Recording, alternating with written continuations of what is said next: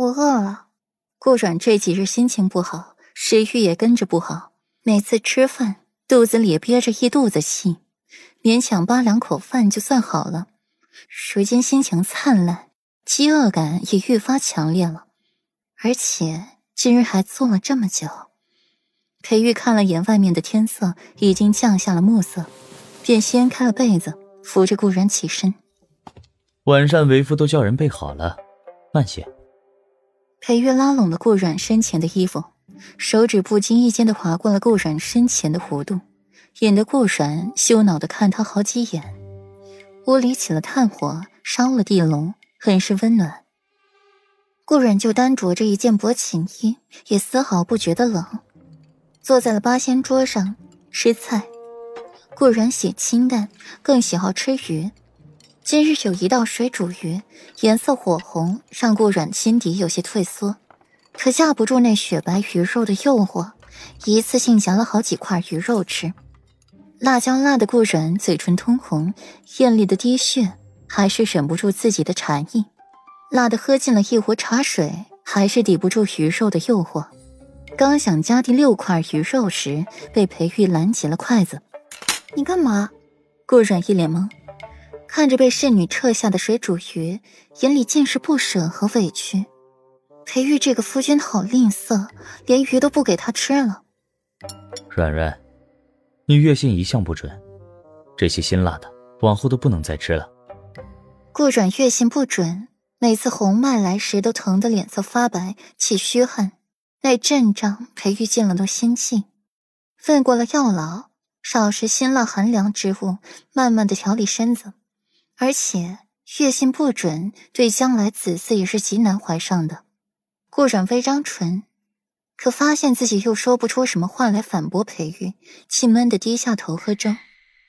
乖，明日为夫给你准备清蒸鱼，好不好？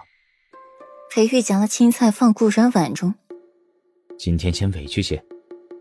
这话说出来，让顾阮想要摔碗。你哪次没有委屈过我？心底愤愤不平。还是把饭吃完了，最后郁郁的回床上歇息，留一个潇洒的背影给裴玉，让裴玉一时忍俊不禁。梳洗完之后，才回到床榻上，从身后抱着顾软，将他软软的一只抱进怀里，唇瓣贴着他的耳垂。软软，柳岩，你想怎么处理？裴玉眸色一暗，那一剑还是便宜了他。顾然猛地睁眼。眼底寒光一现，柳岩，我自己处理，不会让他好过的。只是现在还动不得他。需要帮忙吗？裴玉的手从顾软腋下穿过，手掌往上，将那绵软托在手中，轻轻一握。不需要，我自己可以。